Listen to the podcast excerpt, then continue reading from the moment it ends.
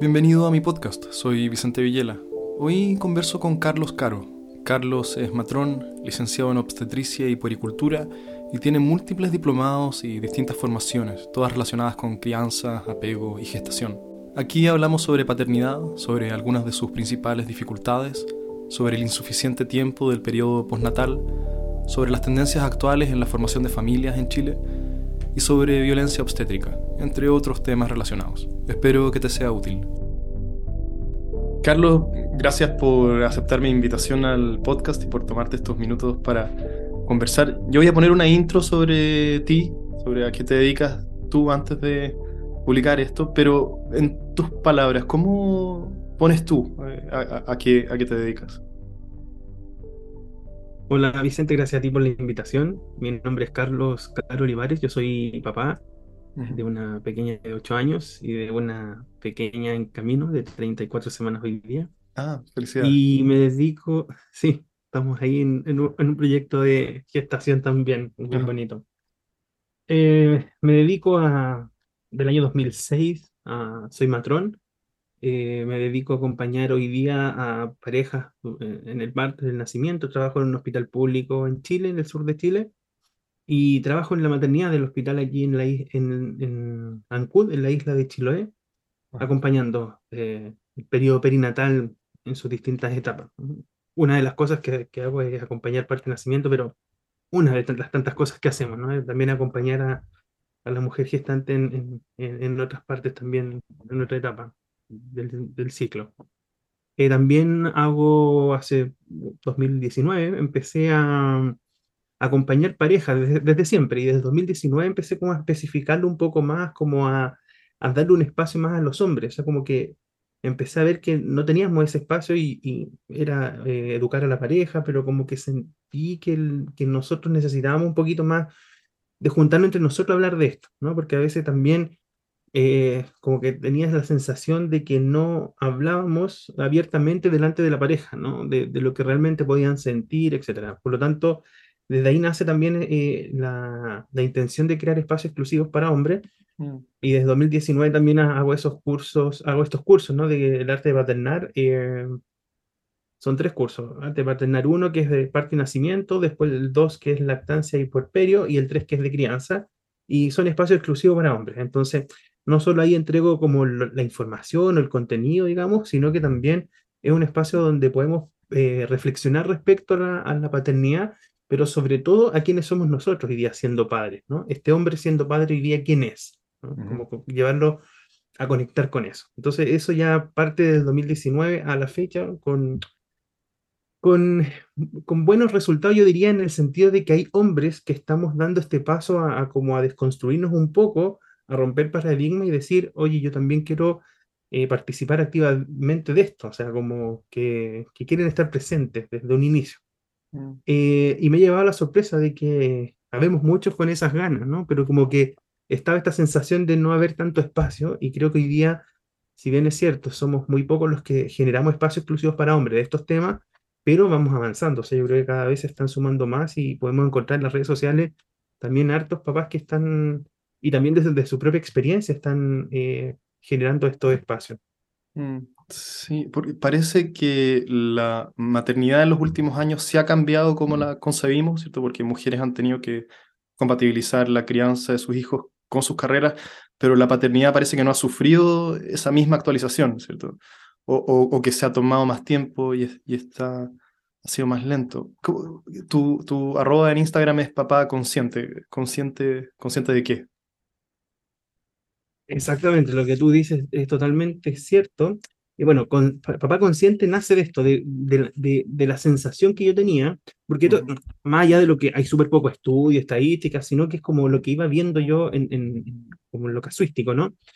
Eh, nace la necesidad, yo creo, de poder primero, como te decía, de saber quiénes nosotros eh, somos, y desde ahí es tomar un nivel de conciencia, o sea, yo tomo conciencia de quién soy, y quién soy significa primero de dónde vengo, o sea, tengo que mirar también como lo ancestral, ¿no? ¿Quiénes fueron mis papás? ¿Quiénes fueron mis abuelos? ¿Cuál, cuál es mi clan familiar? ¿no? ¿Cuál es mi línea paterna?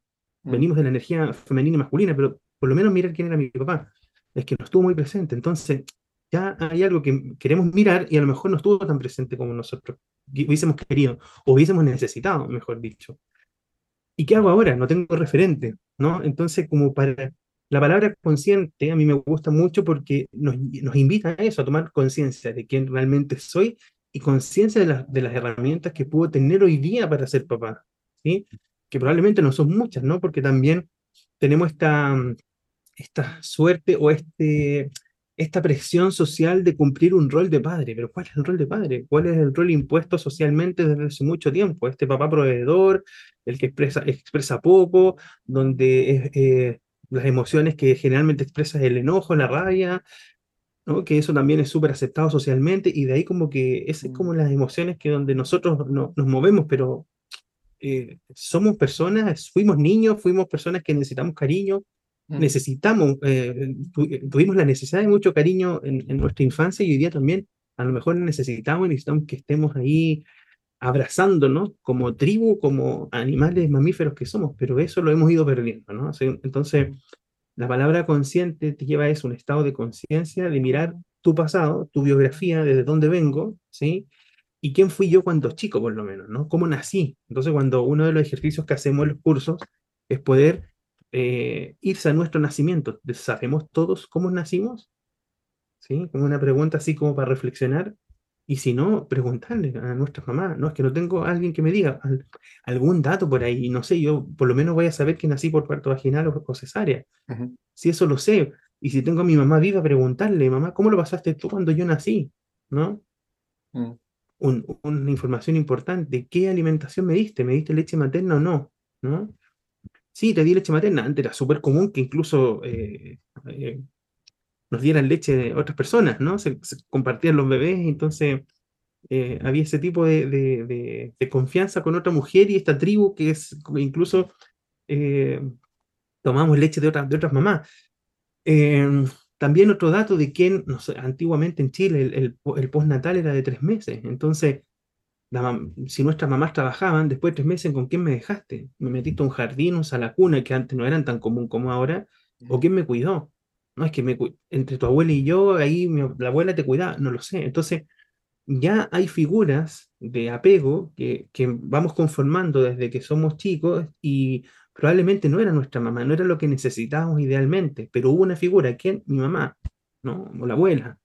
O no, en un sala cuna. Entonces, en una sala cuna, por muy bien que te cuiden, tú sabes que en una sala cuna no te dan todo, no se cubren todas las necesidades emocionales a lo mejor de un bebé, ¿no? Porque tienen que estar a cargo de mucho, ¿sí? No está ese contacto que tiene que tener un bebé a los tres meses, pensando en, antes, ¿sí? Por suerte hoy día ha ido cambiando eso. Entonces, es como eh, siempre llevarnos a reflexionar de cuál fue nuestra historia. De otra manera, yo siento que no se nos hace más difícil poder buscar herramientas o decir, yo tengo herramientas ahora, si no mm. hago una revisión para atrás. Mm, sí, sí ser, ser, bueno, ser humano es imposiblemente complejo, ¿cierto? No venimos con un manual de instrucciones para ser humanos y tampoco para ser papás. Yo, yo también soy papá, Carlos, tengo, tengo tres niñas, eh, una de tres y medio y gemelas de, un año y medio. Así que, que sé un poco de lo que estás hablando. Y, y también yo me lancé eh, me lancé o la vida me lanzó a la paternidad sin mucha preparación, sin ni una guía, sin ni un consejo, sin, sin nadie que me dijera mucho qué hacer y qué no. Pero ¿por, ¿por qué sería, eh, por qué sería importante revisar cómo fueron nuestros primeros días y meses de, de vida para, para lo que vamos a hacer como padres? gran desafío con, con tres niñas, ¿no? sí. entonces, claro, tú te tiras a la, a, la, piscina, digamos, con lo que creo tener, ¿no? O sea, o, lo que quiero hacer con toda la buena intención, pero cuando no hacemos una revisión, nos empezamos a encontrar durante la crianza, y la crianza dura muchísimos años, ¿no? Eh, con, con, lugares muy oscuros nuestros, así como, no sé, como eh, en algún momento aflora el cómo nos trataron a nosotros cuando chicos, cómo nos criaron a nosotros, cómo fuimos nosotros eh, abrazados cuando chicos. ¿no? Nosotros tenemos necesidades básicas como mamíferos humanos, que, no sé, al nacer necesitamos el calor permanente de la mamá, alimentación permanente, cuidados permanentes, somos criaturas mamíferas humanas muy dependientes de, una de un cuidador, sea mamá, papá, ¿no? Si nos dejan solos, simplemente podemos morir, sin comida y sin contacto, ¿no? ni siquiera la, la, comida por sí sola te garantiza la, la, vida, ¿no? Hay que tener contacto. Un bebé, si no tiene este contacto, también se va a morir.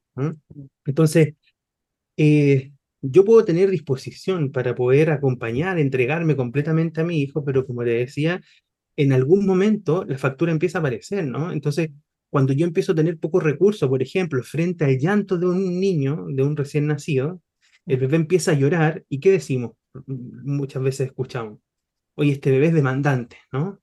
El bebé está demandando lo que necesita para... Eh, está demandando por, por fisiología, por biología, por naturaleza, ¿no? Y esa demanda, que es un llanto, por ejemplo, nos empieza a desesperar a nosotros, ¿no? Desespera a nuestra compañera y a nosotros también. ¿Qué, hago? ¿Y qué pasa con nuestro cuerpo? ¿Cómo responde frente a esa desregulación de nuestros hijos? Y este mismo ejemplo, si lo llevamos a posterior, ¿no? Cuando nuestros hijos tienen seis meses, un año, dos años, tres años, si hay una desregulación emocional, también nos desregulamos nosotros, ¿no? Cuando no tenemos el recurso o no hemos mirado nuestra historia, ¿no? haber hecho un proceso probablemente a lo mejor terapéutico de, de, para poder ofrecerle a nuestros hijos mejores herramientas, De acompañar desde, desde la tranquilidad, desde no desregularme yo, ¿no? Porque la regulación en un niño, con la inmadurez que tiene obviamente, y como va a ir creciendo y aprendiendo en el camino, se va a desregular. El problema es cuando yo me desregulo, yo siendo adulto, ¿por qué me desregulo? ¿no? Entonces, es necesario revisar cuál era el vínculo que yo tenía con mis figuras maternantes o paternantes cuando chico. Me crió la abuela, me crió la mamá, me crió el papá, porque mi mamá trabajaba, nunca tuve un papá presente. Recuerdo que venía a comer y, nosotros un rato con él, después nos íbamos a dormir, ¿no? Mi, mi, papá era el autoritario que llegaba a la casa y nos retaba por todo lo que hicimos en el día y mi mamá le pasaba la factura. No lo sé, o sea, hay mucha diversidad de, de, estilos de familias, ¿no? Pero eh, cuando nosotros llegamos a ser papás sin un referente, y sobre todo el referente que podemos tener incluso es lo que no queremos hacer, más difícil se nos hace. Entonces, hay que ir a buscar esos lugares oscuros para ver eh, qué herramientas podemos tener ahora, qué podemos ir desenredando de esto que pasó para decir, ya mira, o esto que te pasa a ti, o por, lo menos nombrarlo, esto que hoy día te pasa a ti, que te desregula, que te desespera tanto, probablemente viene de, de, cómo, te, cómo a ti te abrazaban o te cobijaban o te entendían cuando tú te desregulabas cuando chico. Probablemente no tenían la paciencia que nosotros hoy día queremos tener con nuestros hijos. Pero a veces no nos resulta, ¿no? Y también escuchamos mucho esto del papá, claro, consciente, la crianza consciente, la crianza respetuosa, pero claro, yo sé que hoy día a mi hijo no le puedo gritar ni le puedo pegar, pero eso, ¿cuál, cuál es el precio de eso, no? ¿Qué me pasa a mí con eso? Entonces, me puede pasar muchas cosas porque mi automático es gritarle y retarlo, ¿no? En el peor de los casos, pegarle, que hoy también eh, es increíble cómo, cómo, eso todavía ocurre. Te escucho o entiendo también de lo que dijiste, quizás como en un nivel más eh, como meta o más, más allá de, lo específico, como hayan sido nuestros cuidadores, que el ejercicio de también mirar cómo fue el nacimiento de uno y la crianza temprana es un ejercicio también de ponerse en el lugar del bebé, ¿cierto? De tu guagua, de tu hijo. Y eso es muy difícil, ¿cierto? Es muy difícil ponerse en el lugar de los hijos y dejar de imaginar que el universo gira alrededor de uno.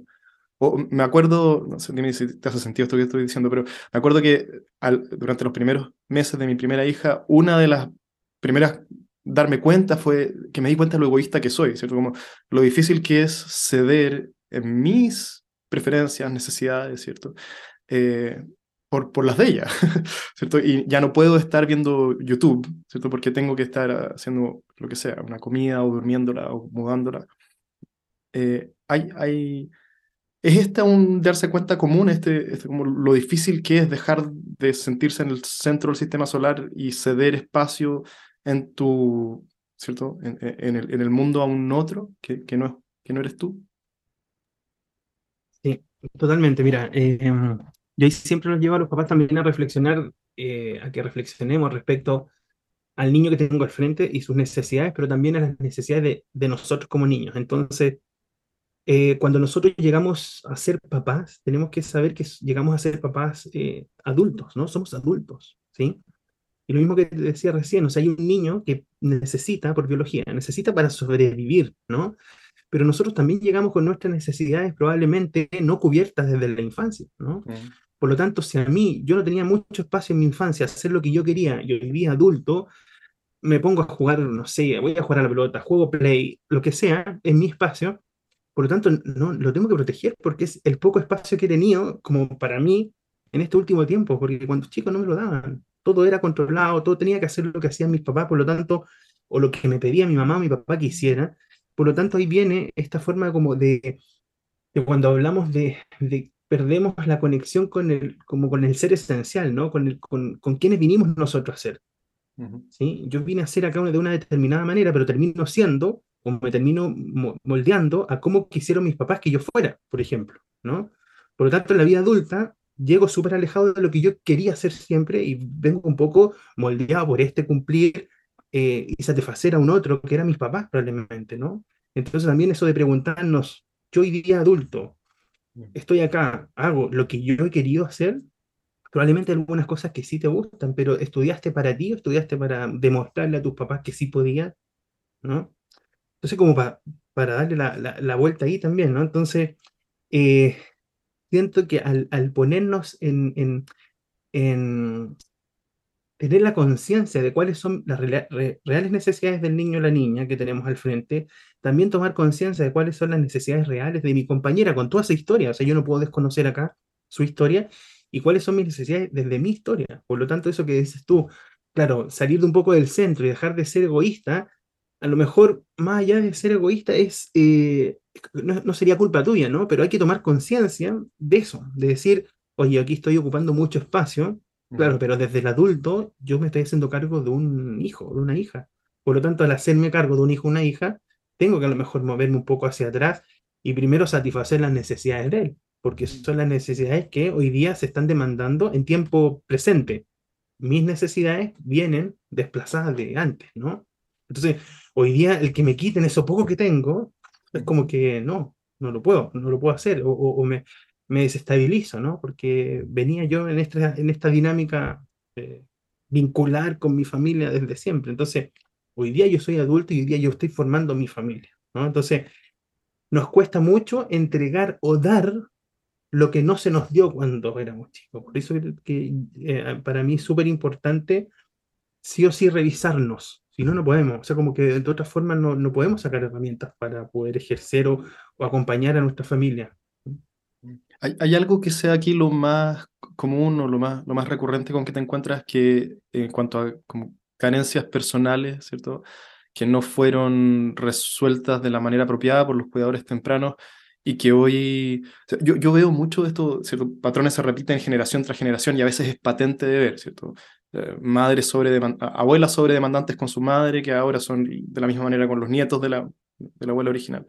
Em, pero ¿hay algo aquí que sea más, más, más común que, con lo que te encuentras? ¿Específicamente con los hombres, dices tú? Pues sí, con los hombres. En general. Con los hombres sí. Quedémonos con los hombres, sí. Ya, es como la desconexión con tu... Es que es como la mayoría de base tiene desconexión con su figura paterna, ¿no? Como que sí, mi papá estaba presente, o yo juego con mi papá, pero cuando uno va preguntando cosas más, no sé, eh, o, o, vamos reflexionando respecto a cosas más específicas del día a día, estaba la mamá presente, no el papá, ¿no? Bueno, justificación hay mucha, el trabajo también no nos, o, el sistema, por decirlo de alguna forma, no nos facilita tampoco poder ejercer la paternidad, así como tampoco la maternidad, ¿no? No, no, no nos protege en ese sentido. Entonces, hoy día tenemos un permiso, una baja postnatal para el hombre de cinco días que, o sea, es como, no, no, alcanza a hacer nada con cinco días, ¿no? Eh, para una mujer son cinco meses y medio aproximadamente, pero también quedamos cortos, ¿no? Entonces, bueno, eh, agradecemos que es la, el, postnatal más eh, largo de la, de la región y de muchos países, pero todavía nos falta. Pero, la, es que lo, que sigue a, decir que nosotros no recibimos un tipo de cuidados cuando, ¿cierto? En nuestro desarrollo temprano, quiere decir que aunque tuviéramos un postnatal más largo, tampoco seríamos capaces de dárselo a nuestros hijos. Yo creo que primero eh, tendríamos que hacernos conscientes de nosotros, ¿no? Porque, bueno, he tenido la, la oportunidad de trabajar con papá en España y los papás en España me, allá me eh, alargaron el, extendieron el postnatal paterno y el de la mujer lo dejaron en cuatro meses y lo igualaron el del hombre a los cuatro meses. Y también ahí no, no es la solución. ¿no? Estamos también súper perdidos, porque el de la mujer hay que alargarlo, no sé, un año por lo menos.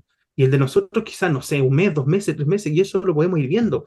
Pero por fisiología, por lo menos la mujer debería hacer un año. ¿Qué pasa cuando tú equiparas a los dos?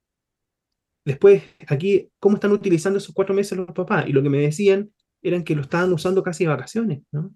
La mujer seguía haciéndose cargo de todo, pero ellos estaban en la casa haciendo más cosas recreativas, haciendo las cosas como más personales que le gustaban a ellos, ¿no? Entonces como que también se empezó a malentender el postnatal, ¿sí? O sea, eran como vacaciones para los hombres, ¿sí? Mm. Entonces y ahí nos vamos a otro extremo, porque se legisla desde el desconocimiento, ¿no? Aquí no era igualar al hombre con la mujer, era darle a cada uno lo que eh, es necesario, de, acuerdo, revisando la fisiología, la naturaleza mamífera humana, por ejemplo, ponerlo así como de base en la mesa.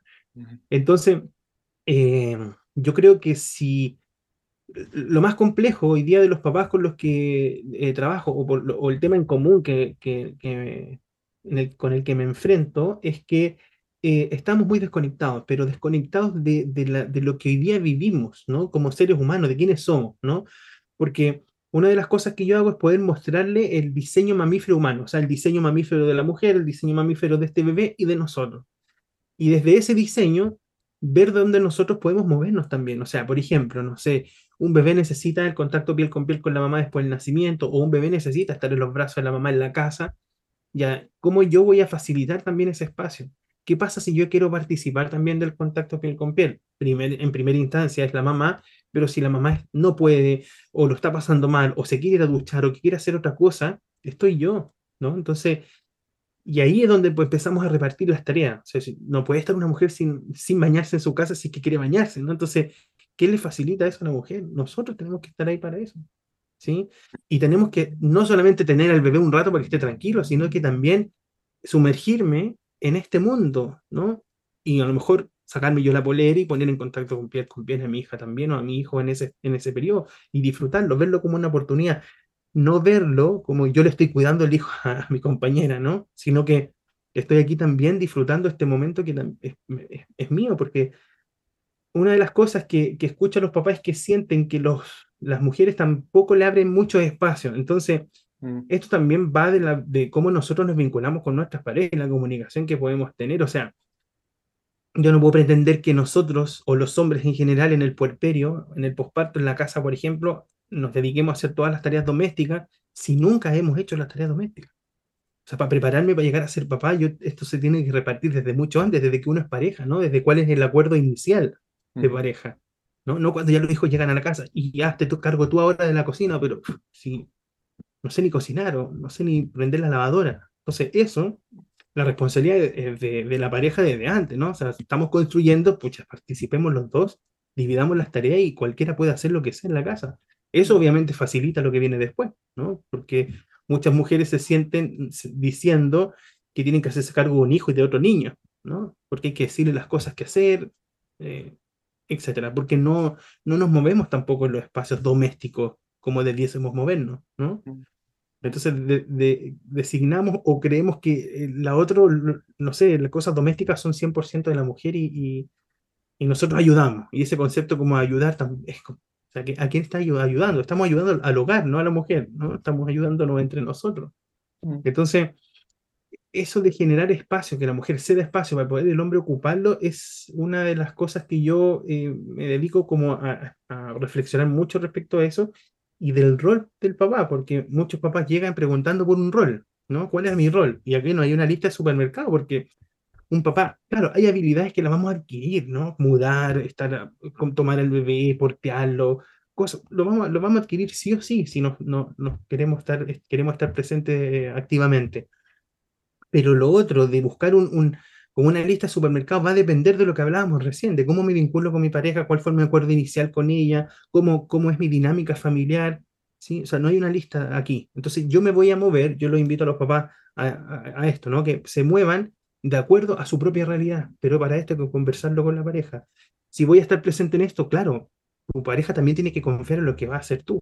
Es que yo me hago cargo de las compras del supermercado si se me olvidó algo, no sé, no pasa nada. Entonces, ¿qué pasa por el otro lado? Es que mi pareja me va a retar si se me olvidó algo, pero tampoco pasa nada, ¿no? O sea, mm. como ir cediendo y tomando nuevos acuerdos ahora en esta familia que, que, se, que se agranda. ¿no? Mm, sí, claro, uno podría pensar en la paternidad como solo el vínculo padre-hijos, pero es más complejo que eso todo el sistema familiar. Em, estaba pensando en lo que dijiste, no sé si esto, a ver, yo, nosotros vamos mucho a una plaza que queda cerca de mi casa a jugar, no sé si esto es solo mi sensación o es solo anecdótico, pero mi impresión es que a los papás les es mucho más difícil que a las mamás involucrarse en el juego con los niños, que los veo mucho más en su teléfono, por ejemplo, o, o distantes. Bueno, de partida los veo menos, ¿cierto? Hay muchas más mujeres, mamás y nanas que, que, que padres, pero a los que veo mm, me parece que hay una hay más distancia, o, lo común es ver más distancia. hay una dificultad adicional en los hombres por em, conectar con el juego de, de los niños. Sí, lo que pasa es que yo siento es que sentimos que vivimos en un mundo tan, con tanta cosa, con tanta cosa encima, con tan desconectado de, lo que, de nosotros mismos, que los papás, el ir a, pasear un, a un hijo o ir con el hijo a jugar a la, a la, plaza, se confunden también diciendo que es el tiempo para, para ellos, ¿no? Entonces van con esa mentalidad, no voy a jugar con mi hijo, también lo voy a ir, ¿no? A cumplir, pero es tiempo para mí, entonces también es tiempo para mí, hago lo que yo quiero, y es mirar el celular, no sé qué, y poco me conecto porque me quedo tranquilo que mi hijo está, está bien, entonces lo miro desde lejos. ¿no? Probablemente una mamá se va a involucrar más. No quiero decir que con esto las mujeres tampoco lo hagan, porque también va a depender de, del ritmo de vida que lleve cada uno, ¿no? Pero siento que pasa eso, es mi tiempo también. Entonces, lo que debiésemos hacer aquí, si queremos darle tiempo de exclusividad a nuestros hijos, no es ir a la plaza y ser un, el mero transporte de nuestros hijos, es ir a jugar con él en la plaza. Ahora, si yo veo que está jugando con otros niños, yo también estar ahí detrás mirando cómo juegan, porque si mi hijo se, se pone a pelear con otro, eh, ya este niño es peleador, y no, porque sea un niño en la primera infancia, hasta los 7 u 8 años, necesita un adulto también que esté acompañando su juego, donde se mueve, que no vaya a pelear, ¿no? Porque ellos no están con la madurez para poder resolver esas situaciones. Mm. Por lo tanto, pasa eso, ¿no? Y las plazas lo dejamos solo y pelean, o, si, o con primos, no sé, oye, están peleando, estos niños son, ¿no? Son peleadores, ¿no? ¿Qué, qué les pasa? oye, necesitan que alguien también esté guiando eso, ¿no? Y si van a pelear, está un adulto ahí presente. Pero eso que decías tú, eh, mirando el celular, es porque vivimos una desconexión total. O sea, si tú vas a un restaurante hoy día, los niños en el restaurante van a comer mirando el celular, ¿no? Y también desde el adultocentrismo decimos, voy al restaurante con mi pareja, es que salimos muy poco, pero pucha, también está tu hijo, y lo decidiste llevar, entonces es parte de esta comunicación o de este panorama familiar del restaurante. Por lo tanto, yo lo incluyo y hago, le propongo una actividad también para que él lo pase bien, ¿sí? sé, por ejemplo, con mi hija, cuando vamos al restaurante y nos toca esperar, llevamos un lápiz y un papel, jugamos al gato, jugamos a hacer dibujos, jugamos a, a, cosas que mi hija no ve celular, por ejemplo. Entonces, ¿qué significa que un hijo, no, un, niño no vea celular? Ni, significa mayor recurso para ti, ¿no? De estar ahí acompañando, la, eh, guiando la, la crianza de tus hijos, proponiéndole un juego, proponiendo algo, porque obviamente un niño no va a esperar tranquilo en un, en un restaurante, que necesita estar constantemente activo, jugando, haciendo cosas de entretención para un niño, ¿no? El restaurante es un lugar de adulto, no de niños. Entonces, claro, mm, disculpa, y como es lugar de adulto y no de niños, ¿qué es lo más fácil? Bloquearlos y paralizarlos con una pantalla, ¿no? Y es increíble eso. Sí, sí, es, a mí no me puede dejar de causar eh, asombro, ¿cierto? Ver lo ensimismados que estamos por nuestros teléfonos. Te, quería preguntar por si es que hay algo específico que, que sea parte exclusivamente, o, ¿cierto? En términos generales, del rol de padres en cuanto al juego con los hijos. Por ejemplo, este, el Rafa, Rafa Tumble que le dicen los gringos al juego brusco de, de contacto con niños chicos, em, o, si, si, eso es algo que más cumplen los padres en el desarrollo de los niños que las madres y si hay más cosas aquí que sean, que sean propias del rol de la figura paterna más que de la figura materna, en cuanto a la interacción, al desarrollo corporal, no sé, eh, si es que hay, hay algo en ese espacio importante de, saber. Mira, yo me centraría que más que como de la figura materna o paterna, si el, el niño cuenta con un adulto disponible para poder jugar y teniendo una presencia presente real, donde conectes con tu hijo, donde puedas meterte un poquito en el mundo del niño. Estamos constantemente intentando hacer que los niños se sumerjan en nuestro mundo, pero cuando nosotros hacemos lo contrario, y el sumergirte en el mundo del niño significa estar disponible en cuerpo, en alma, en espíritu, para él un rato. ¿Cuánto tiempo? ¿10 minutos, 15 minutos, 20 minutos? Cuando tú te das ese tiempo y te, te permites tú hacer eso y le permites a tu hijo disfrutar de un papá conectado, poco tiempo, 10 minutos, 20 minutos, es, pero maravillosa la reacción que tienen tus hijos y cómo les gusta y cómo disfrutan y cómo vibran ese espacio, ¿no? Mm. Obviamente, ya los juegos que son así como más, eh, o sea, cada, cada familia yo invito también a que tenga una línea de qué juegos tener, o sea, si a mi hijo le estoy regalando pistola y espada y que peleen y que más encima vean juegos de ese tipo, películas, probablemente va a desarrollar siempre una conducta agresiva para jugar, o también cómo yo me relaciono con él, si voy a estar pegándole combo, no es que los hombres se pegan combo, no, tenemos que llevar el juego creativo que los niños vayan proponiendo, pero si yo le regalo una pistola a un niño, ¿a qué va a jugar? A disparar, ¿no? En cambio, si no le regalo nada al niño y no sé, tiene ahí, va a descubrir la naturaleza y, y salimos al jardín, vamos a un árbol, pero para tener ese poder de los niños de, de descubrir el mundo y de maravillarse con cosas simples, le tenemos que dar la oportunidad también. Y eso significa también recurso para nosotros porque significa estar presente. Y hoy día, recurso para estar presente es lo que nos cuesta, muchísimo. Y también es como lo que te decía recién, parte de nuestra historia. Porque es fácil bloquear un niño con un celular y yo tener tiempo, ¿no? Porque un, niño para que se maraville del mundo y de un árbol y de una planta y de la lluvia. del, o sea, es un niño que tiene que estar desconectado de las pantallas, mínimo. Un niño conectado a las pantallas no, no, no se permite eso, no disfruta de lo que realmente la vida te presenta. De hecho, como te comentaba recién, o sea, en un restaurante, un niño, ¿tú crees que sabe lo que está comiendo? Y, y para rematar, menú de niños, papas fritas, nuggets, o sea, basura de menú, y me encima con, mirando una pantalla. Entonces, claro, ¿qué estamos haciendo? ¿Qué, ¿Cuál es el mundo? De, nosotros nos queremos sumergirnos en este mundo de, de, ir, de pasarlo bien y todo, pero ¿qué te ofrece también la industria? ¿no? ¿Cómo nos está intoxicando la industria? Que, bueno, otro tema, pero es parte también de la crianza, de qué cosas yo voy decidiendo, cómo alimentar a mi hijo, cómo proponerle lugares de actividad física, mm. cómo darle seguridad emocional. O sea, hay necesidades básicas de todos, ¿no? Que es la comida, techo, calor, hogar, amor, pero también las necesidades emocionales tienen que estar cubiertas, eh, proponer actividad física, alimentación saludable, etc. Y todo eso es un, es un abanico de, de, posibilidades que nosotros tenemos que ofrecerle a nuestros hijos. No solo basta con la comida y el techo, ¿no? Basta con también tener esta conexión para que después nuestros hijos nos recuerden con, con, con cariño y como con mi papá, yo disfruté a mi papá jugando, disfruté haciendo cosas, disfruté descubriendo la naturaleza, Y no viendo el celular, por ejemplo, ¿no? Entonces yo creo que la tecnología nos viene a entregar una herramienta muy útil, pero hay que, ojo, saber usarla también, ¿no? Entonces hoy día en las redes sociales nos encontramos, que a mí me sigue llamando la atención, mucha gente que justifica todavía los, los, límites y ahí nos confundimos que los límites tienen que ser así duros.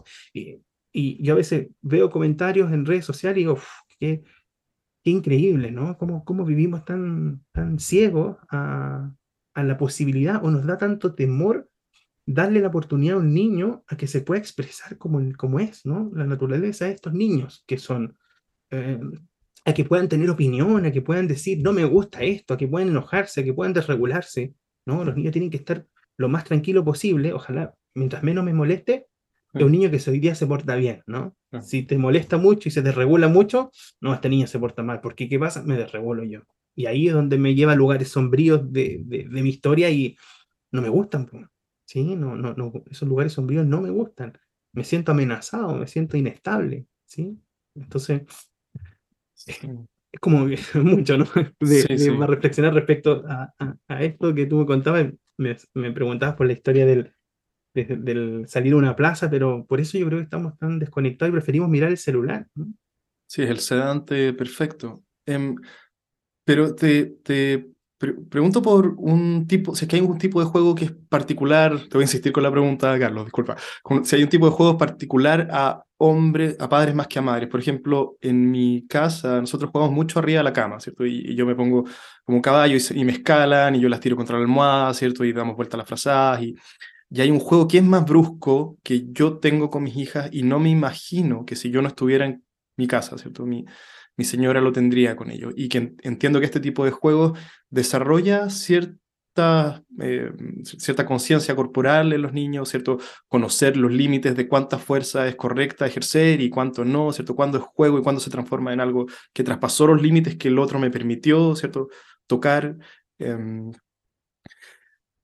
es, ese, entiendo que ese es un tipo de juego particularmente más eh, vinculado con padres que con madres. Eh, ¿Es algo que tú has visto? ¿Es así? Eh, ¿qué, qué, qué, opináis sobre, eso?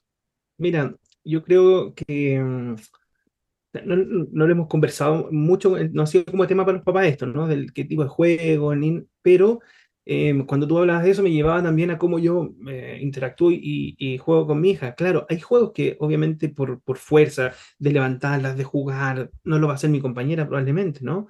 Pero también lo que tú decías, o sea, marcar el límite cuando eso ya empieza a causarle un efecto negativo a la otra persona. O sea, ¿cuál es el límite en, en mm. general, no solamente el juego, como si yo estoy hablando algo o si le quito algo a alguien, cómo yo voy a sentir, hacer sentir incómoda a la otra persona. Yo creo que cuando uno eh, le puede traspasar o guiar en ese sentido a nuestros hijos de, decir, hay que parar, o sea, yo puedo jugar y podemos estar saltando y nos vamos a estar abrazando y uno arriba del otro, pero si ya le pegaste un combo por casualidad al otro, el otro llora, o sea, me alejo, primero veo cómo está la otra persona, porque era parte del juego también, y cuando hacemos juego lo hacemos en equipo, ¿no? Entonces, para que el juego funcione tenemos que estar bien todos, no tiene que salir uno dañado en el juego, ¿no? Yo creo como que es, que es clave eso de de qué le puedo yo provocar al otro en este tipo de, juego. Y lo que tú decías, eso de tener conciencia corporal, claro, también de poder experimentar ellos mismos hasta dónde están sus límites con qué fuerza hacer, ¿no? O sea, que si me levantan un brazo, oye, me duele ya, ahí parar, o, uno mismo, ¿no? Hacer una fuerza y, y, si tu hijo te dice, oye, me duele, no voy a seguir haciendo lo que estoy haciendo, ¿no? Y paro. Entonces, de esa manera, le voy mostrando que también hay un límite con este tipo de, de juegos, por ejemplo. Perdón, se me, se me cayó una cámara, pero ahí ya estoy de vuelta. ¿Me, escuchas? Sí, te escucho. Em, te escuché en una conversación mencionar que los padres sienten mucha soledad, eh, pero no te explicaste más, al menos lo que yo escuché fue solo eso. ¿Qué, por qué? Y y cómo se resuelve o, qué, a, qué, te referías? ¿Por qué, por qué los padres sufren de, soledad durante la crianza? Los padres, o sea, eh, bueno, si me escuchaste en el contexto, me imagino que tiene versión en el contexto de que un papá y una mamá hoy día es muy poco para poder criar. Entonces, cuando hablamos de crianzas que tienen que ser una crianza de una responsabilidad social o colectiva, es volver a hacer sentido a lo tribal que éramos, ¿no? ¿Es, muy poco en, qué sentido? ¿Son muy pocas manos? Muy pocas personas, muy pocas, ah. como pensando en cómo, cómo esto ocurría antes, ¿no? Que eran tribus. O sea, nosotros, y, y, probablemente nosotros mismos, por lo que antiguamente habían, más, teníamos más primos, ¿no? Íbamos visitados más, frecuentemente a las casas de otros familiares, los cumpleaños eran cumpleaños grandes, entre casi puros primos. Hoy día está el local arrendado y, compañeros del colegio, pero antiguamente eran las casas los cumpleaños, ¿no?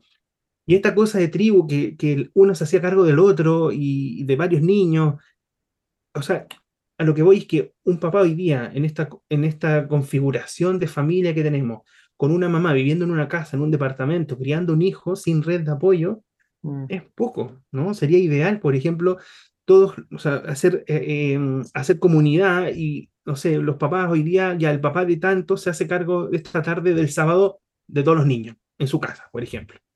Y el resto papás queda libre para hacer lo que quieran, por no sé, ir solo a, a, pasear, tener un rato de intimidad para ellos, ir a tomarse, no lo sé, ¿no? Entonces, y eso es parte de la salud también mental, mantener a los papás conectados entre ellos, o hacer por último cada uno lo que quiera, pero tener un espacio. Y eso es parte de esta tribu que se necesita, pero para eso yo tengo que ponerme de acuerdo con otros papás, tener confianza de que se puedan quedar en la casa un rato con ellos, etcétera, ¿no?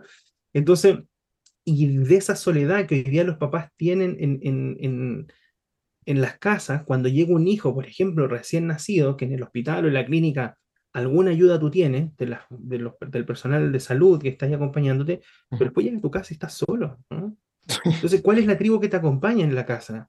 ¿no? Y ahí, eh, ah, claro, podemos cometer errores, sí, es parte del proceso de aprendizaje, pero ¿qué nos pasa a nosotros? Sentimos que estamos ahí solos y si el bebé llora, ¿cómo? O sea, que los bebés no tienen que llorar, ¿no? Tienen que estar tranquilos, calmados, porque si lloran es la grande, ¿no? Mm. Entonces mi papá que dice, oye, es que mi hijo lloró 40 minutos, una hora y no sé qué le pasaba, y le dábamos esto, le damos eh, eh, leche y lo movíamos, pero oye, pero veamos qué pasa entonces, ¿qué les pasa a ustedes? O sea, cada vez que veamos una problemática en un niño que sea recién nacido, sí o sí tenemos que ver qué papás tiene al lado, cuál es su figura, cuál es el vínculo que tiene con sus papás, ¿sí? ¿Qué, qué, historia tiene el papá también? ¿Sí? Probablemente ese niño que está llorando, no sé, ver la historia de cómo fue el parto de la mamá, sufrió violencia en el parto, no sufrió violencia, cómo fue acogida, cómo se siente, cómo fue su... Sí, o sea, podemos irnos a, ver su historia también para ver qué está pasando ahí. Y probablemente solo es porque el niño llora porque la mamá está estresada, por ejemplo, ¿no? Entonces, necesitamos recuperar un poco, y es lo que hoy día se está haciendo, pero ojo, lo están haciendo más las mujeres que nosotros, esto de la tribu, ¿no? Entonces las mujeres hoy día hay grupos de mujeres que se van a una plaza toda a dar pecho al bebé, a alimentarlo, a comentar situaciones complejas que les pueden pasar o también alegrías, ¿no? Estos grupos de lactancia materna, grupos de mujeres gestando, grupos de mujeres eh, eh, con bebé en los brazos, grupos de crianza. En la mayoría participan las mujeres, pero ahí es donde nosotros también tenemos que comenzar a participar, ¿no? Y hacer esto, e, esta tribu porque es la tribu que finalmente nos va a acompañar y nos vamos a sentir acompañados. O sea, si mi hijo lloró y, o no sé, mi hijo se desregula mucho en las tardes o en las noches, si yo lo converso con otros papás que les pasa o menos lo mismo, a decir, oye, no soy yo el que, tiene el problema solamente, ¿no? Y una mm. cosa que a lo mejor le pasa a los demás. Y la sensación de que yo no soy el único el que le pasa esto es súper tranquilizadora, ¿no? Porque no soy el único. Mm, sí. Tocaste, ahí mencionaste violencia durante el parto. Eh, esto, la, violencia obstétrica ah, es un universo que yo desconocía, pero por completo hasta que, que mi, señora quedó embarazada de, nuestra primera hija. Em, y no, no, la verdad que no tuvimos una mala experiencia nosotros, pero fue puntual y después nunca más con esa persona. Em, pero es algo común. ¿Qué, qué tipo de violencia se puede dar donde un durante un parto? Porque cuando uno no sabe que esto existe parece tan inimaginable, ¿cierto? Que durante el periodo más delicado de una vida humana, tanto para la madre como para, el hijo, eh, este tipo de cosas pasan. Eh, ¿por, ¿por, qué se da? Esto no debería ni siquiera existir. Eh, o sea, es, es difícil de concebir cuando es una noticia nueva, para mí por lo menos. Por, ¿qué, ¿qué, tipo de violencia se puede dar durante un parto? ¿O, o qué es lo que es lo más común aquí? Y bueno, un tema muy grande como para, muy extenso, ¿no? Que se pueden eh, desmenuzar en muchas partes, pero la violencia obstétrica es toda violencia que ejerce un profesional del área de salud en contra de una mujer en un periodo de gestación, ¿no? O, ginecológico incluso, en, el ciclo vital de la mujer. Mm. Violencia obstétrica es esta más específica que es durante la gestación y el parto. Por ejemplo, en el parto, una mujer que es cuestionada en una maternidad, o que no sé, que vaya por contracciones y le digan, oye, pero ¿y para qué viniste tan, tan antes si apenas ni siquiera tienes las contracciones ni la dilatación necesaria? Mm. Hay mucha violencia que es invisible hoy día. Y hoy día si tú vas a preguntar en lugar a, los, hospitales o a las clínicas, dicen, no, yo no ejerzo violencia. Y si tú empiezas a mirar un poquito, sí, el sistema es muy violento todavía. Y más las personas que acompañan a, eh, más personalmente a una mujer gestando, por ejemplo.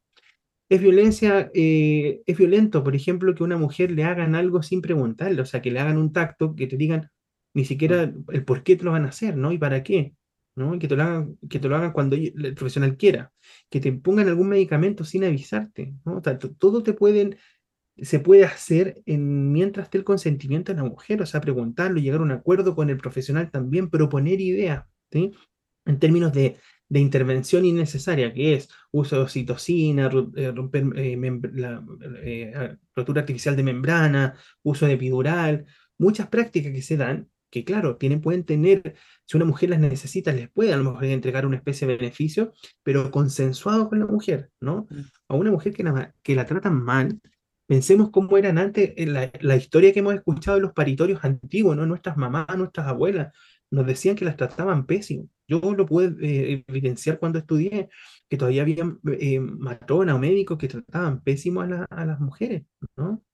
Eh, pero, pero pésimo, pésimo. Entonces, de esa historia venimos nosotros, de esa historia vienen nuestras abuelas cuando las trataban pésimo en, el, en, en las salas de parto. Por lo, por lo, tanto, ya podemos hablar que hay un trauma perinatal que está, es de base de nuestra generación. Hoy día, recién le estamos dando la oportunidad a bebés en nacer en ambientes tranquilos, ¿no? De que una vez que nazcan se pongan inmediatamente en contacto piel con piel. Hoy día todavía el bebé nace y es separado de la mamá al nacer o lo dejan 10 minutos en el contacto piel con piel. Y eso también es parte de lo violento, ¿no? Del sistema. ¿Sí? Entonces, eh, el cuestionar a una mujer, mirarla mal, tratarla mal, o que, por ejemplo, en el momento del parto no se den las condiciones de seguridad para una mujer en el parto, haya mucha gente, entre gente a cada rato a la sala de parto, mm. eh, no, no se tomen las decisiones con ella, eh, se le hacen procedimientos innecesarios a una mujer sin informarle, todo eso puede resultar violento. Probablemente la lista es muchísima más grande. todo eso es la, norma, ¿cierto? Eso es, la... Hoy día sí, hoy día ocurre muchísimo. Mm. Hoy día, lamentablemente, cuando hay eh, parejas que buscan a equipos que respeten el nacimiento, hoy día hay, pero son muy pocos los que cumplen realmente en el respeto al nacimiento. Mm.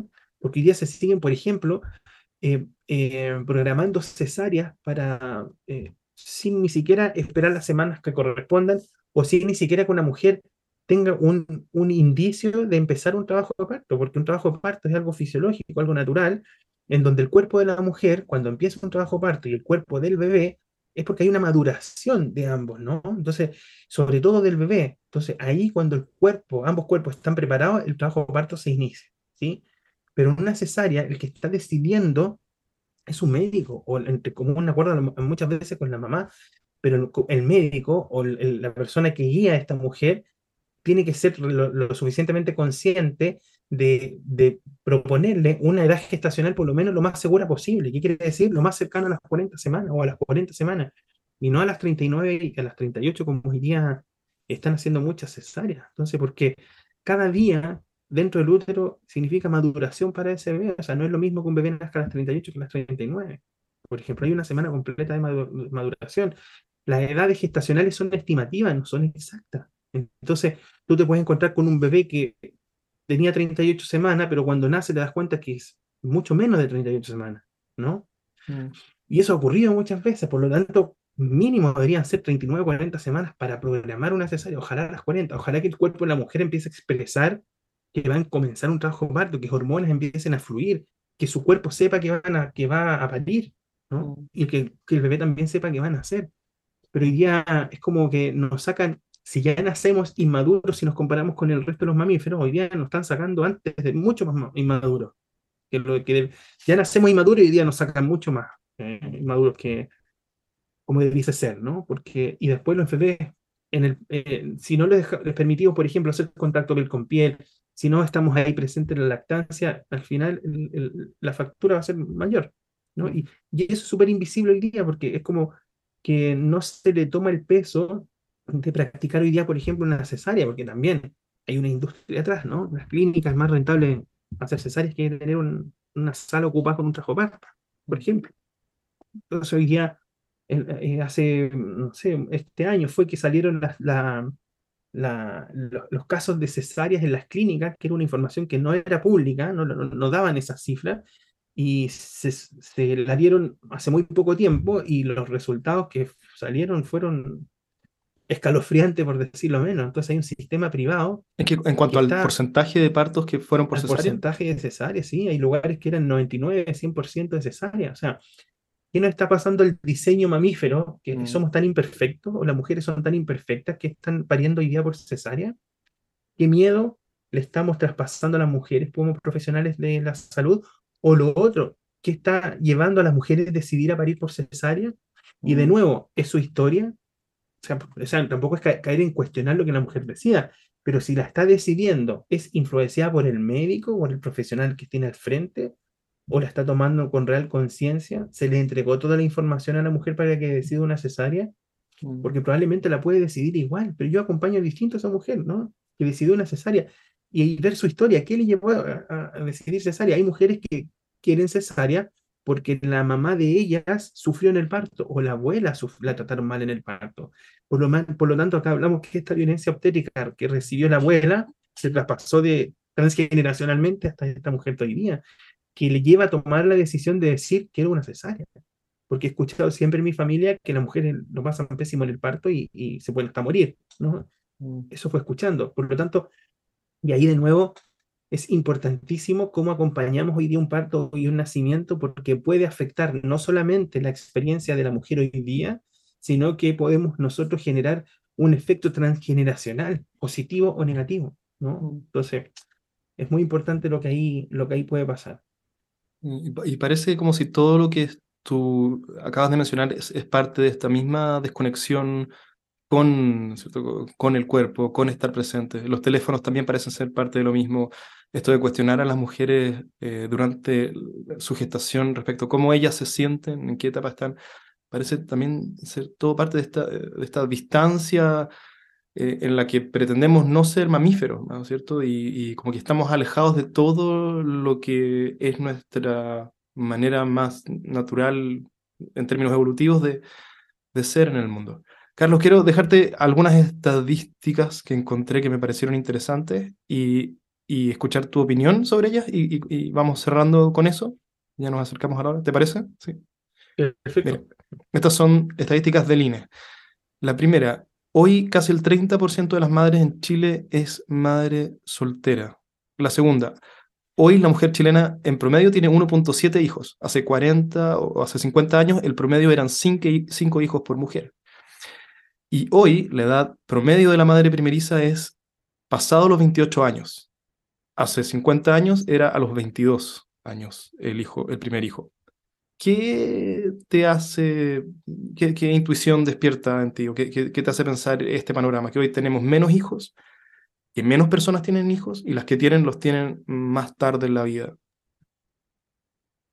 Claro, indudablemente, aquí hay un efecto de, mm, de la mujer probablemente eh, salió de la casa al trabajo, pero yo siento que a la mujer sale de la casa al trabajo, se le exige hoy día que trabaje, porque, bueno, si querías trabajar, trabaja, pero tampoco se le han dado las condiciones para compatibilizar esto que es trabajar y poder criar, que hacemos un paralelo nosotros, ¿no? Nosotros hemos trabajado siempre, ahora queremos criar, pero tampoco se nos facilita el criar, y a la mujer le pasa lo contrario, ¿no? Que antes era la mujer la que criaba a los hijos en la casa y las mujeres estaban muy sometidas a la casa antiguamente, ¿no? Y las mujeres eran para tener hijos, ¿sí? Mm. Y tenían los hijos en la casa y no trabajaban. Por lo tanto, ahora cuando ya dan este paso, salir al mundo laboral, claro, pero no se facilitan las cosas, se fueron postergando los nacimientos, hay mayor acceso también a la educación, hay mayor acceso también a métodos anticonceptivos que antes no habían, mm. y eh, hay más posibilidades para la mujer para que puedan decidir y no tener que decidir porque era lo que les tocaba vivir, ¿no? Ahora hay una cantidad de anticoncepción, por ejemplo, gratuita en los consultorios, en el sistema público, que antes no había, antes era súper eh, las opciones que tenía una mujer para poder elegir un método de planificación familiar. Hoy día no está eso, ¿no? Entonces yo creo que eso ha ido, y, eso también ha llevado a que la mujer eh, esté postergando la maternidad y hoy día que se está, está siendo madre después de los 28, de los 30 años, ¿no? Porque primero está este, eh, eh, este desarrollo profesional para poder eh, trabajar y hacer lo que ella quiera, tenga previsto, ¿no? En su, en, su, en, su, proyecto de vida, ¿sí? Pero eso ha tenido un precio y el precio es que, claro, hay menos hijos, pero no ha tenido, yo siento que no, no, no están las políticas públicas hoy día necesarias para apoyar a una mujer en el trabajo, eh, o sea, que, que, pueda desempeñar su papel del trabajo, lo que a ella le guste trabajar, por ejemplo, pero también que se facilite la, el cuidado de los hijos, ¿no? Mm. Y hablando como estructura familiar también. Entonces yo creo que aquí em, vamos avanzando, lento, pero se va a ir avanzando en, en, en, muchos casos. Por ejemplo, tener este postnatal que ya protege algo, pero hoy día se siguen cuestionando a las mujeres, por ejemplo, no sé, que tienen licencia porque se enfermó un hijo, ¿no? Mm. Y quienes cuestionamos los mismos compañeros del trabajo, ¿no? O sea, oye, se enfermó el hijo y otra vez tiene licencia. Oye, tranquilo, ¿no? nosotros también tenemos que proteger eso. Una mujer con un hijo enfermo, si quieres, o, el papá, ¿no? ¿Por qué ah. tiene que ser la mujer cuando ya los hijos están más grandes?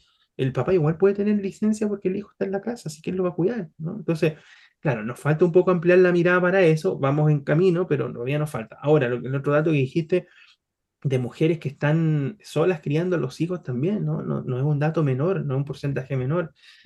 ¿Y qué nos está pasando a nosotros? ¿Por qué estas mujeres, sería como importante o interesante ver esta estadística, estas mujeres partieron solas la gestación, o sea, con una pareja, pero las dejó en la, durante la gestación, o son mujeres que eh, la pareja las acompañó durante la primera etapa y después se fue la pareja, porque eso también está pasando. O sea, un hombre que se ve agobiado eh, durante, cuando vienen los hijos, para los hombres está siendo más fácil dar un paso atrás, La mujer se queda con, con el resto de, de, responsabilidad.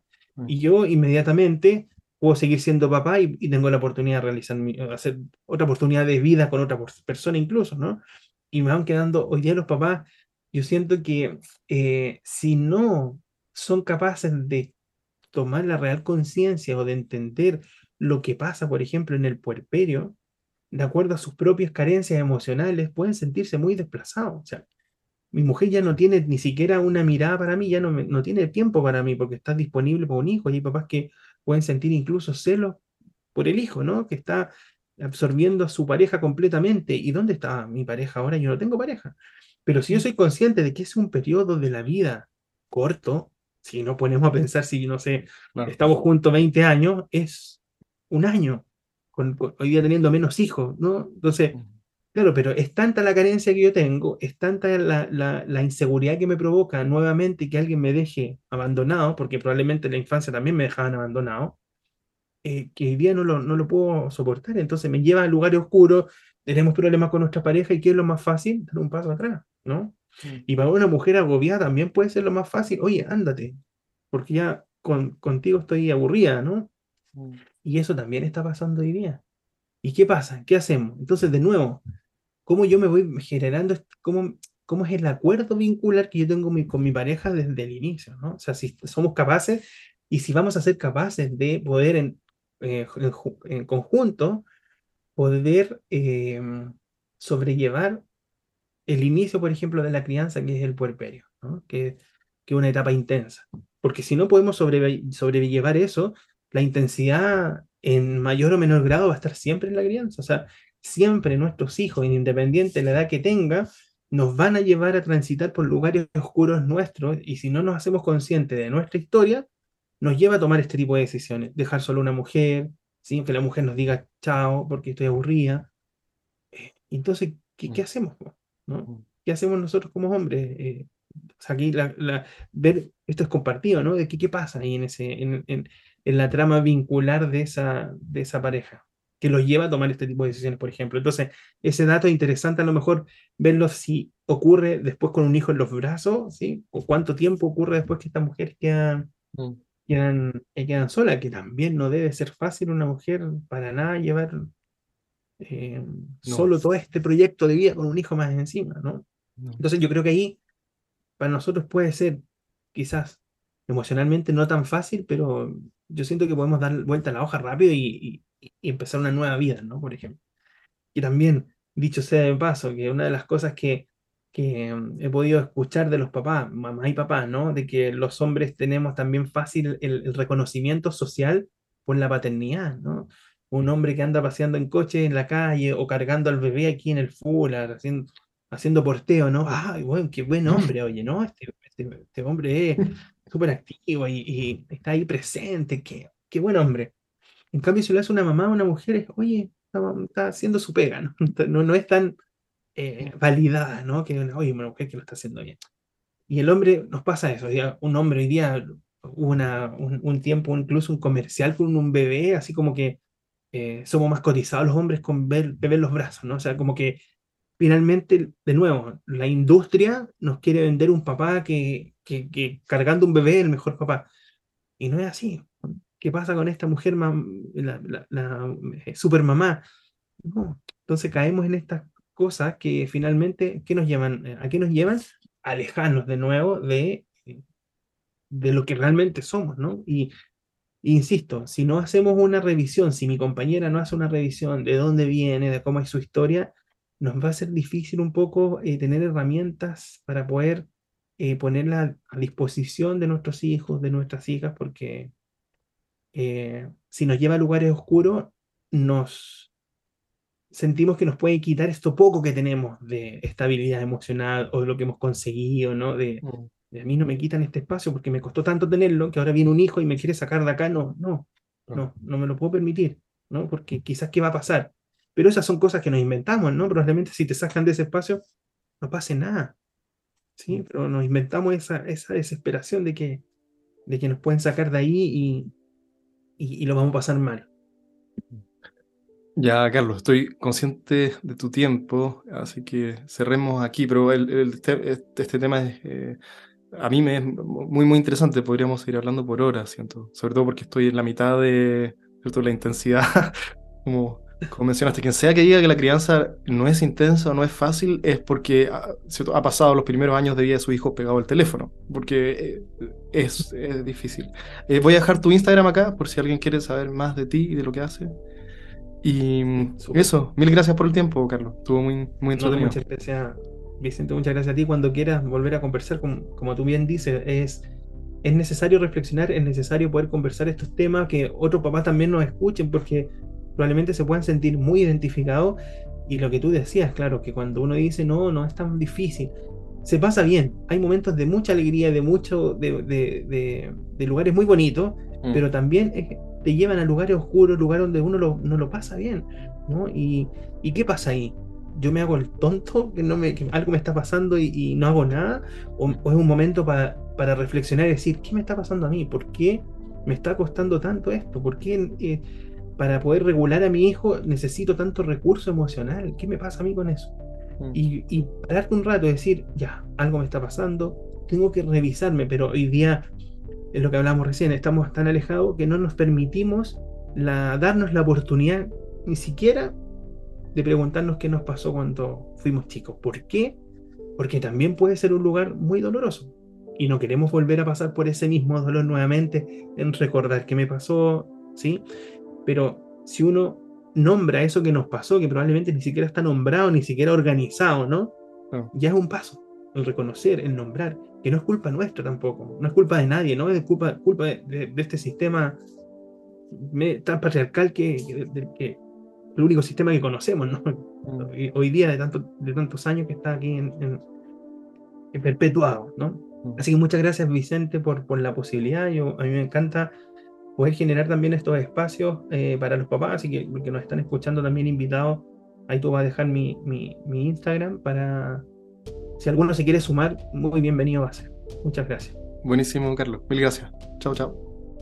Si este contenido te resulta interesante, suscríbete a mi canal de Spotify para recibir notificaciones cuando tenga nuevo contenido por compartir. Y si te gustaría ayudarme, puedes recomendarme a tus amigos y seguirme en mis redes sociales. Todas las ayudas en difusión serán profundamente agradecidas. Como siempre, gracias por tu tiempo y hasta la próxima.